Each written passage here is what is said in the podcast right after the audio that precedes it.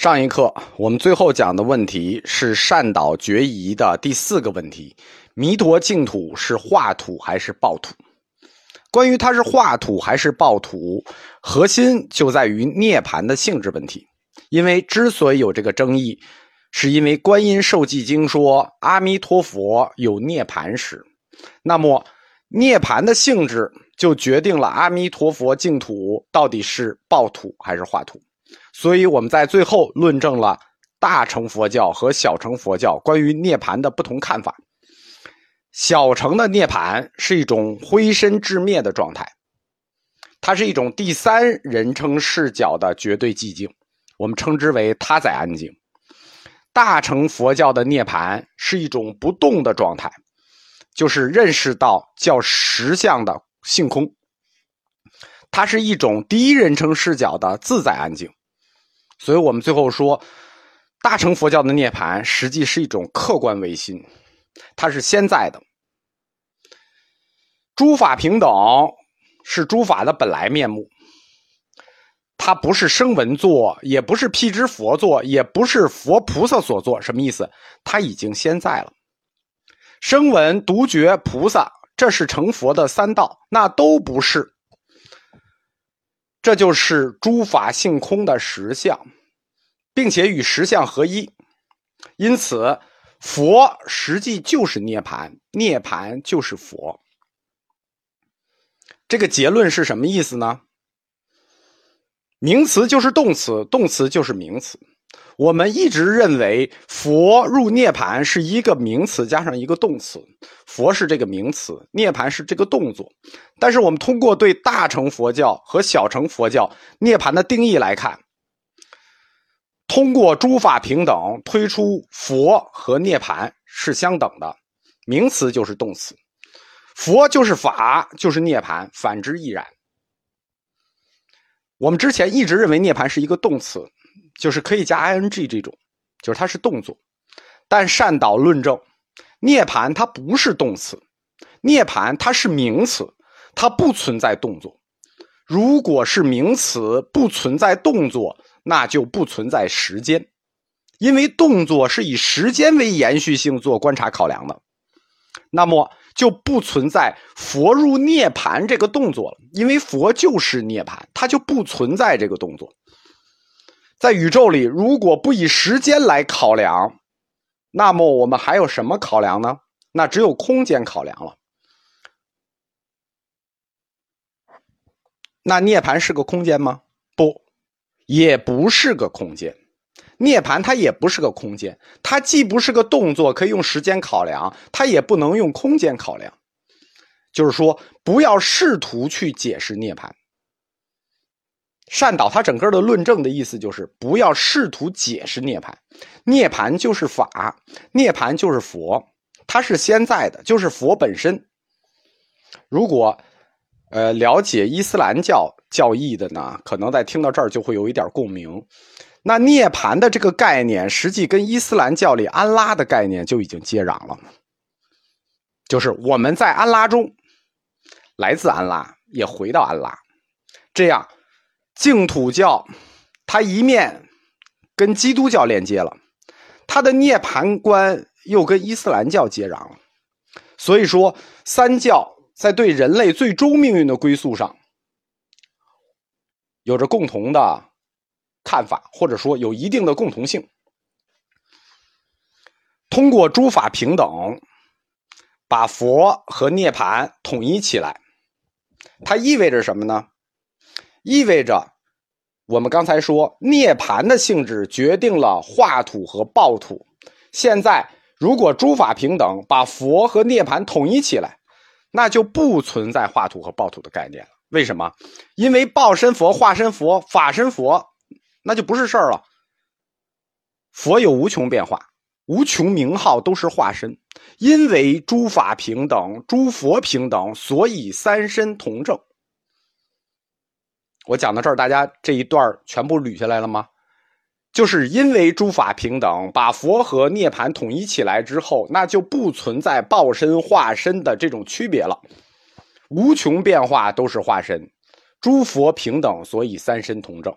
因此，所有的佛善导论证，它一定是三身同证的，它不存在一个先证化身再得报身，就是涅盘时再得报身，就是现在是化身，涅盘了以后才得报身。那法身什么时候得？不存在这个问题了，也不要论证这个问题。涅盘是名词，不是动词，它不以时间为考量，所以一旦成佛，那么法身、报身、化身三身就同时证了，就不存在什么先得化身后涅盘得报身的问题。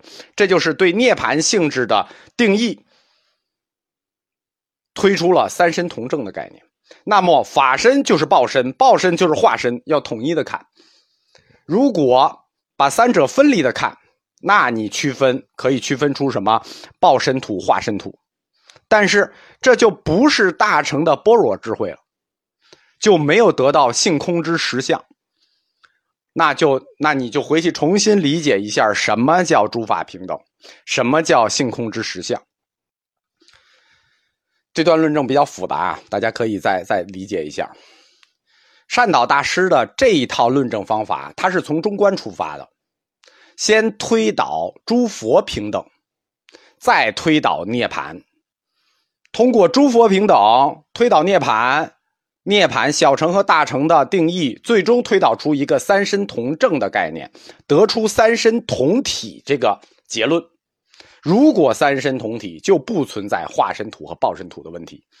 这样，从学术上，或者说从根儿上，就彻底在断绝了讨论弥陀佛、阿弥陀佛，它到底是一个报身佛还是一个化身佛的问题。如果不再讨论阿弥陀佛是报身佛、化身佛，它是同时正德的，那么这块弥陀净土就不再有属性问题了。那。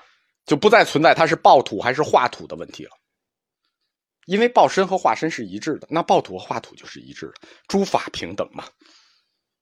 那长达一百多年的学术争论，在善导这里，最后终于彻底的打完收工了，胜利了。善导就给弥陀净土的属性争议画上了一个句号。我们在讲这个印度佛教史里啊。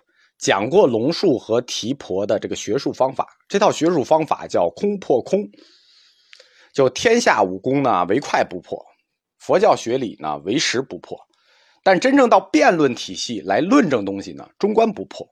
但是如果要破中观，也唯有中观，只能用中观破中观。所以善导这套就是从中观出发破的中观。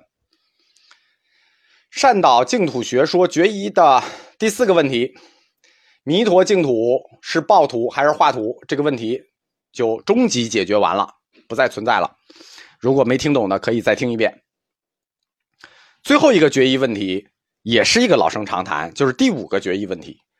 这个决议问题不光是老生常谈，它还特别重要，呃，涉及到普通信众的问题。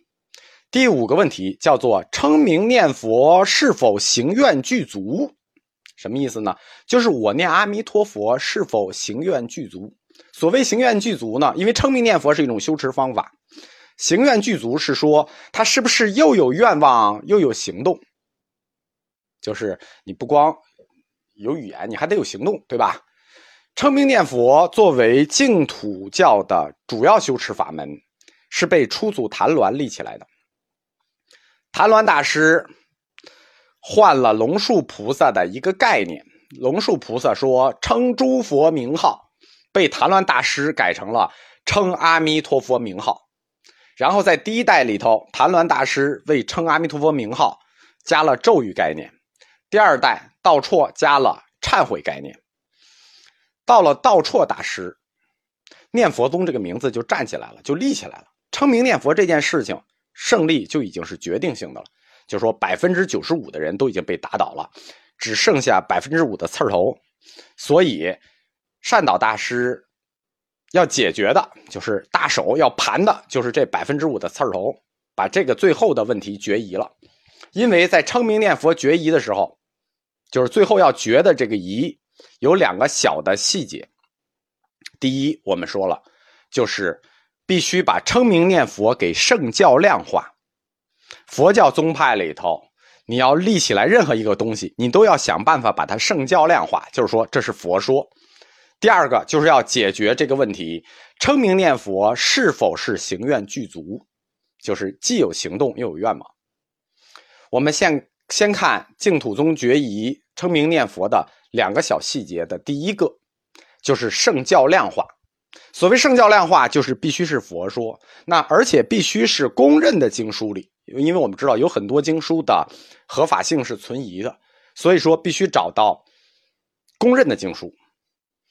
要找原文，而且最先确定称名念佛的是初祖谭鸾，他的理论依据呢是依据世亲大师的《往生论》，《往生论》里头有五念门，我们前面讲过五念门，最后他百分之二十，百分之二十，百分之二十，最后经他整理，世亲大师的五念门里头，称名念佛作为修持手段，已经占有了超过百分之五十的份额。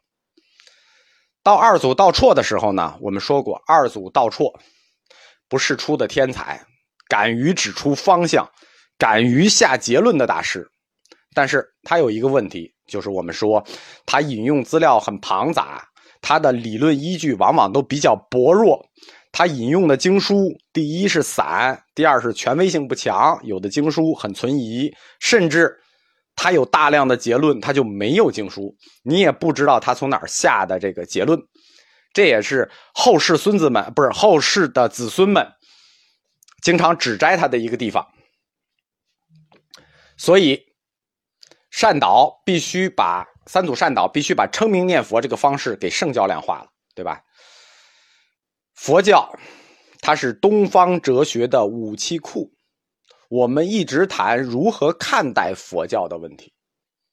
佛教实际就是东方哲学的武器总库，什么都能找到，而且还能找到重量级的武器，就是任何矛盾冲突的理论，你都能在佛教里找到。善导就找到了重量级的武器，《大方广佛华严经》。那这个武器，大家。就一听就知道，这在佛教武器里就属于非常重重量级的了，大炮级的了。华严经呢有三大版本，我们都知道它叫万经之王嘛。东晋第一个版本，佛陀跋陀罗翻译的六世华严，我们又叫旧义华严。唐朝早期用的都是这本华严，那善导那个时代，它也只有这本华严，就是东晋时代翻译过来的。另一本是五周时期翻译的。那就善导已经死了，时差难陀翻译的八世华严，又叫新义华严，是唐中期以后风行的。还有一本是唐德宗贞元年间般若翻译的小华严，又叫四世华严。善导大师时代，你看第二本时差难陀的那本，那时候善导已经不在了，所以善导大师用的是旧义华严六十卷华严经。六十华严经里有一句话说：“我于佛法三昧海中为之一行，所谓念佛三昧。”哎，我们说啊，这个千万不要留口子。这个跟谭鸾一样，善导跟谭鸾是一样的，他比较像他师爷，不太像他师傅。你只要留下一句口子，他就能给你抓住。华严经的这句话：“于佛法三昧海中为之一行，所谓念佛三昧。”他一下就把这句话抓住了。抓住完这句话，他又在《阿弥陀经》中抓了一句话：“佛告舍利弗，若有善男子、善女人，闻说阿弥陀佛，即应直持名号，一日乃至七日，一心愿生，命欲终时，阿弥陀佛与诸圣众迎接往生。”这一下，两大本经就算合上了。就是六十华严和阿弥陀经这两句话就对上了，啊，一本华严经，一本阿弥陀佛阿弥陀经，这样你剩下的，你在我们说这个大乘教的两道防线，一本叫摄大乘论，一本叫大乘起信论。你听这名字，一个论摄大乘论，一个大乘起信论，没用了，不好使了，对吧？人家是华严经、阿弥陀经，对吧？咱先不说它重量不重量，人家是经。我们前面就说过，佛教圣教量那是得佛陀原说，得出自阿含，然后往后排顺序，前面要加上如是我闻的是经书，对吧？即使是大乘经教、大乘经书，那也是有权威等级的，不是说是本大乘经书他们等级就一致。大乘经教也是有权威等级的。华严经叫什么？叫万经之王，大乘经王，剩下的都得往后排，对吧？你这个设大乘论也好，大乘起因论也好，世亲无助，龙树马明，这都是菩萨，你权威性就差着呢。你写那叫论。对吧？你就是论写出花来，写出天来都可以。但是现在两本佛经的原文已经合上了，为之一行，所谓念佛法三昧，持佛名号，一心愿生。这两本经合上了吧？谁说的不好使了？以后佛法修持，净土宗的佛法修持就是称名念佛。扯别的都已经没有用了。那《华严经》那句话说的非常清楚了，所谓念佛三昧啊，至少六十华严、八十华严这句话其实已经改了。但是善导的时候，六十华严就是这么译的。到八十华严的时候，这句话变了。这样称名念佛作为念佛宗的修持手段，这个圣教量就被善导给打平了，那就圣教彻底圣教量化了。念阿弥陀佛。就是佛陀原教，你就念好了。那就还有另一个细节了，就关于称名念佛的细节。第一个是它的圣教量解决了，《华严经》和《阿弥陀经》合住了，圣教量够了。还有一个细节就是称名念佛是否行愿具足，就是念阿弥陀佛这四个字能否往生。大乘教对这个概念有两种看法。都是挑战净土教的一种挑衅的姿势，叫做别时易去啊。这个问题我们前面拉开了讲了，已经就是别时易去，就是称名念佛，不是立即往生，是多世以后往生。这个角度已经被道绰给打灭了，对吧？素因论已经给打灭了，就不记得翻回去听。所谓别时易，这个大乘的这种挑衅姿势已经被打灭了，于是他们又换了一种挑衅姿势。叫做称名念佛唯愿无行，哎，这句话可是《设大乘论》里说的啊，这个这个就狠了。所谓唯愿无行，就是你只是嘴上发愿了，念阿弥陀佛了，你没有行动。所以道绰当时就提倡搞这个诸善万行嘛。但是诸善万行和念阿弥陀佛，它毕竟是两件事啊，对吧？你单念阿弥陀佛，是不是还是没有行动？所以《设大乘论》里就有这句话，叫“有愿无行，不能寄生”。大乘教的这个姿势就很厉害了，用现在的话说，就叫你是语言上的巨人，行动上的矮子。这个啊，我们有一个习惯，就是平时我们总是喜欢用圣人的标准要求别人，拿凡人的标准要求自己。其实，在有愿无形这件事情上，佛教其他教派自己做的也不咋地，对吧？这个，但是只摘起净土宗这个唯愿无形来啊，其他教派都很积极。道绰大师开始提倡净土宗这个十善同修，一直到后期永明延寿大师的万善同修，其实一直都在走这个路子。什么意思？我们不光有愿，还有行的路。行之合一，我们不光念阿弥陀佛，我们还有行动去做善行。但是现在大乘教指摘的你，是说你念阿弥陀佛这件事情本身没有行动，你那个行是额外的行。虽然净土宗人、净土宗僧人在愿行同修方面，就是有愿有行的同修方面，一直很努力，一直在努力，而且也从来没有否认过行的重要性。信愿行，信愿行，从来没有否认过这个三资粮。但是，别的教派的姿势是否定阿弥陀佛名号的行愿具足性。那这个事儿我们就不能答应了。为什么呢？行我们是在做，很重要，我们也说的很重要。但是你们不能说念阿弥陀佛佛号有愿无行。这句话大家听懂了吗？就是说行我们已经做了。但是我们念这个名号也是有愿有行，你不能否定这件事情。我们做的那种行，那叫加行，那叫增上行。就是说，我们念阿弥陀佛名号的时候，已经有愿有行了，我们在做诸善万行，那是加行，额外做的。你不能因为我们额外做的加行来否定阿弥陀佛名号本身的行愿具足性。因此，善导必须来论证一下称名念佛是怎样行愿具足的。